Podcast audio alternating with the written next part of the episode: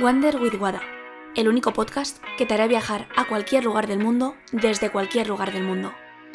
Ponte cómodo, comenzamos el viaje.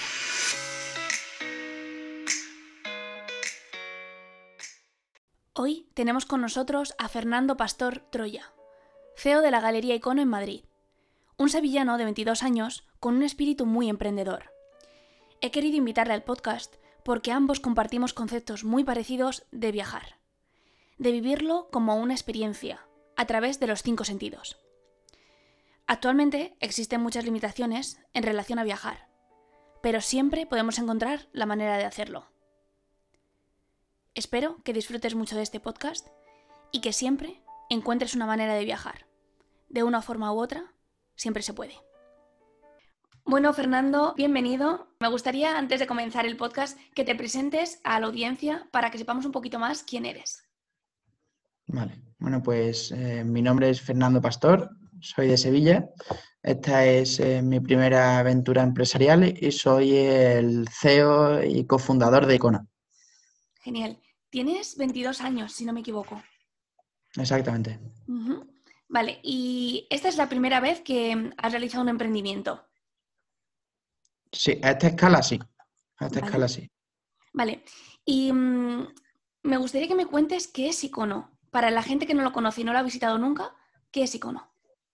Vale, icono mm, sin apoyo visual es más complicado de imaginar, pero yo diría que es eh, un espacio que fusiona dos conceptos. Por un lado, la experiencia, porque las personas que vienen a Icono tienen la capacidad de vivir una experiencia diferente que nunca antes han visto en Madrid, donde es sensorial, pueden tocar, se meten en una piscina de bola gigante o juegan con confeti.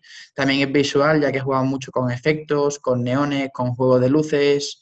Eh, el olfato también entra en juego porque dependiendo de la sala en la que estés, eh, experimentas diferentes olores, aunque con la mascarilla es un poco más complicado. Y por otro lado, nunca se deja de lado la fotografía. Es decir, en todos los espacios, además de estar viviendo una experiencia diferente donde estás teniendo entretenimiento, te puedes sacar siempre fotografías con las que puedes promocionar tu propia marca personal. ¿Cómo surgió esa idea? Pues esta idea es del fundador de Icono, de David Troya.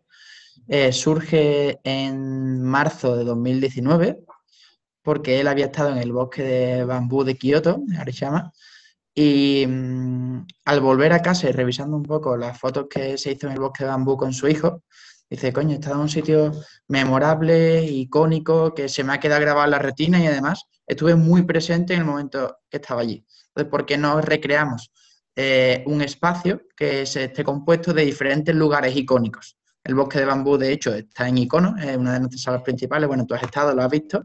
Y queríamos crear un espacio, pero sin salir de la ciudad, donde pudiese ver 12, 14 espacios diferentes. Y de ahí viene el nombre. Icono es una reunión de lugares icónicos. De hecho, Icono intenta crear la sensación de estar en diferentes lugares, en diferentes salas, contextos, para poder acercarte ese lugar a, la ciudad. ¿Y por qué decidiste hacerlo en Madrid y no en Sevilla? Bueno, creíamos que como prueba de concepto, ya que esto no existía anteriormente, eh, Madrid, una ciudad con más habitantes, más turismo y más actividad, era mejor para probar si este concepto funcionaba. Y eh, por supuesto, el día de mañana sí nos gustaría llegar a Sevilla, aunque no hayamos empezado allí. Vale. Dentro de, mm, la visión empresarial, ¿qué os gustaría construir? Es una buena pregunta. a mí me gusta decir que Icono no se limita a las 14 salas que tenemos en Madrid. Icono es un nuevo concepto de experiencia y un nuevo concepto de ocio donde igual que tienes estas 14 salas de Madrid, el día de mañana tendremos otros espacios donde disfrutarás de experiencias totalmente diferentes. ¿Y mm, en España hay algún concepto similar?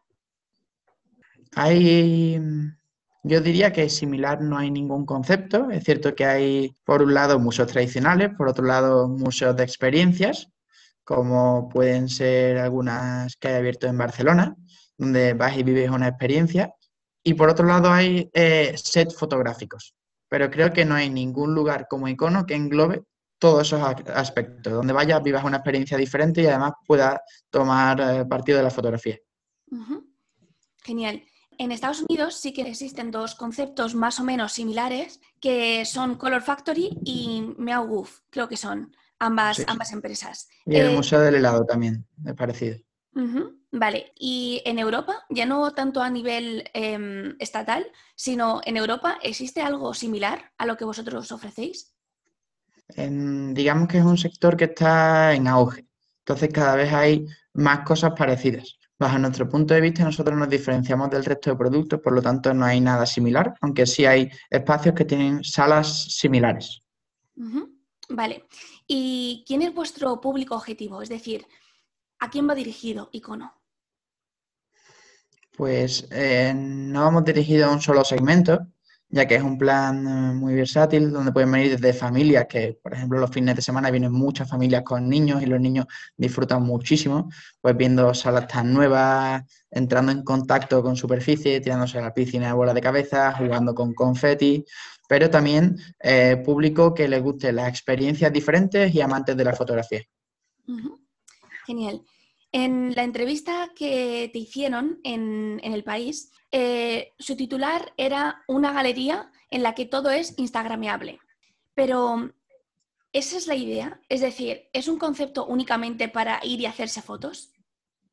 No, de hecho, nosotros intentamos reivindicar esta postura, aunque obviamente pues cada periodista es libre de poner los titulares que quiera, ¿no? Pero nuestra sensación es que Icono es un producto eh, que al ser tan novedoso, tan cool y tan rompedor, pues eh, la gente quiere hacerse fotografías en él, pero no ha nacido para ello. Es decir, Icono es un sitio que reúne experiencias diferentes y que por supuesto son fotografiables, pero muchas personas que vienen a Icono, y bueno, tú has estado, eh, nos cuentan a la salida que ni siquiera han sacado el teléfono móvil, que han estado disfrutando, que han estado estando presentes en la hora que dura el recorrido y no mirando otras cosas.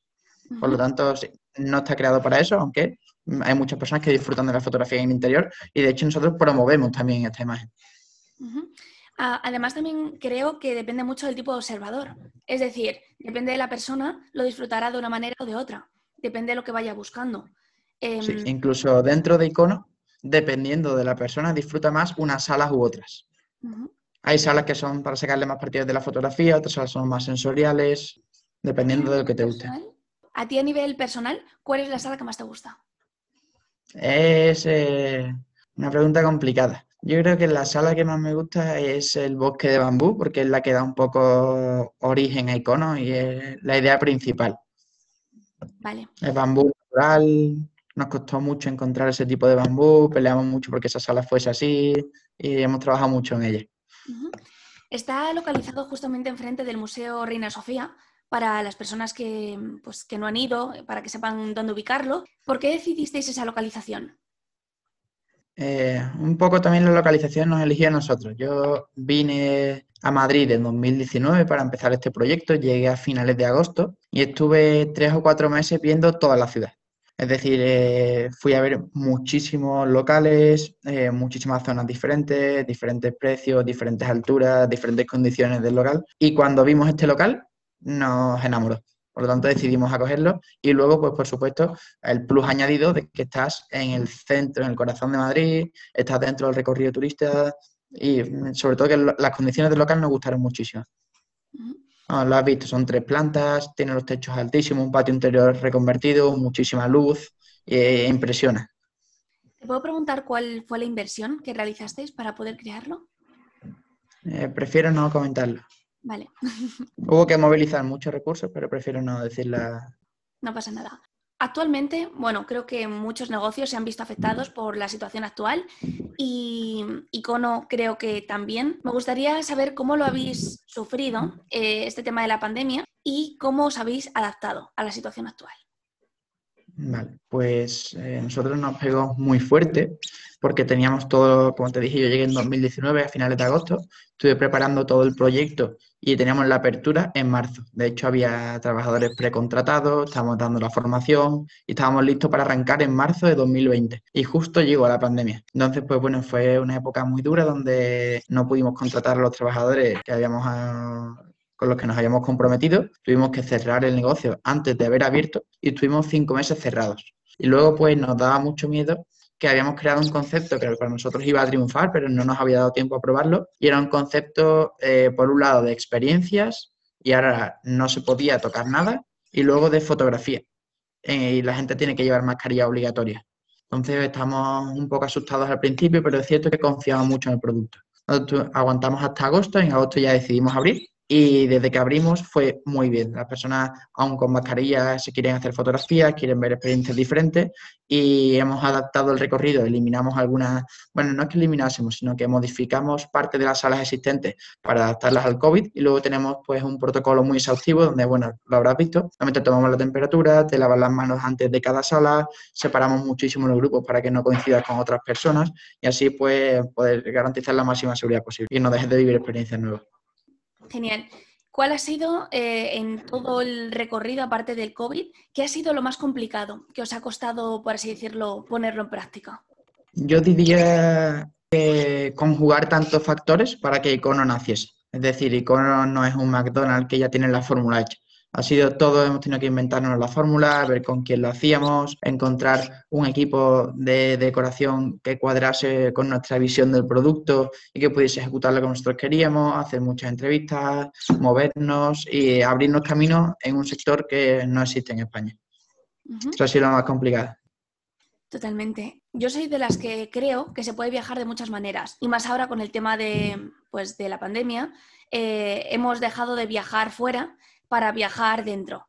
Y lo más cercano que tenemos para, pues, para poder viajar y seguir en, pues, en contacto con nuevas experiencias, porque al final creo que viajar es eso, son conceptos como icono. Para las personas que nos estén oyendo, si nunca han ido a icono y quieren probar una experiencia diferente eh, de viajar a diferentes salas mediante los sentidos, eh, se lo recomiendo muchísimo. De hecho, por eso yo te quería invitar a mi podcast, porque eh, tú has conseguido hacer viajar a las personas de una manera diferente, a través del sonido, a través del olor, a través de, de los sentidos en general y es un poco también lo que yo hago a través del sonido de los podcasts y de otros productos que tengo. Por eso quería que vinieses y nos contases un poco la experiencia de lo que se esconde detrás, porque muchas veces solamente se ve la foto bonita, y se ve eh, la parte externa. Quería que compartieses también tu, viaje en, este trayecto y del emprendimiento y que me cuentes un poco cómo fue todo desde el principio para que la gente vea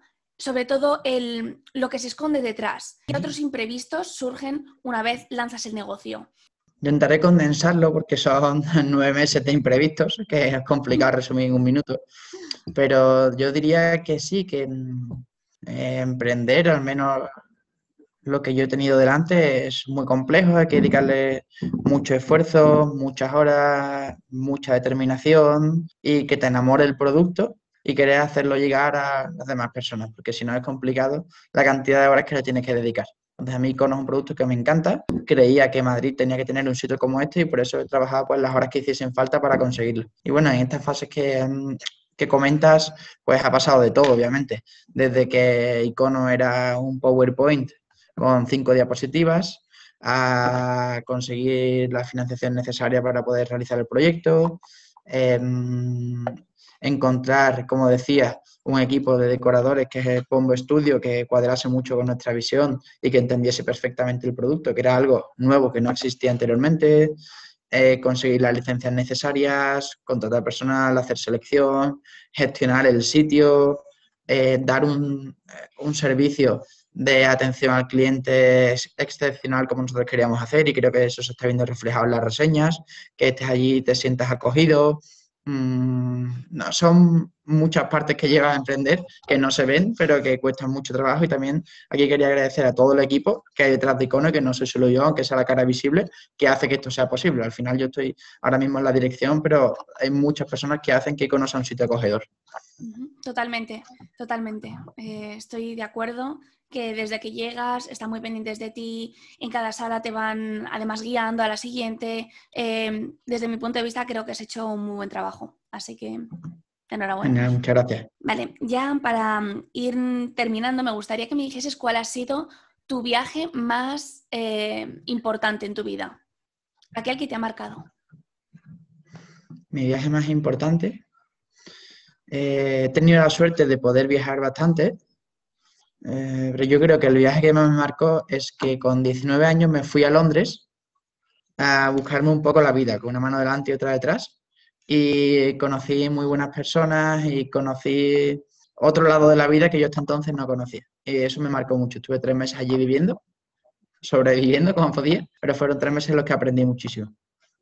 ¿Fue Londres, Londres o algún, alguna parte? No, fue en Londres, en Lancaster Gate. genial. Vale, y una pregunta que les hago siempre a mis invitados del podcast. Si pudieras viajar a cualquier lugar del mundo, ¿dónde irías? Tengo muchas ganas de conocer eh, Latinoamérica, no he ido. Tengo muchas, muchas ganas de conocer y de poder introducirme en su cultura, poder ver eh, su forma de ver la vida. También, por ejemplo, me gusta mucho el cine argentino. Y, eh, me gusta Adolfo Aristarain, me gustaría conocer Argentina y poder pasar mucho tiempo allí. si pudiese elegirlo, creo que iría a Argentina a día de hoy. Genial, pues ojalá podamos hacerlo dentro de muy poco. Muchas gracias, Fernando, por la entrevista y gracias por compartir todo, todo tu viaje durante esta experiencia y acercarnos un poquito más a viajar y a conocer una experiencia diferente dentro de Madrid. Gracias. Perfecto. Muchas gracias a ti por invitarnos.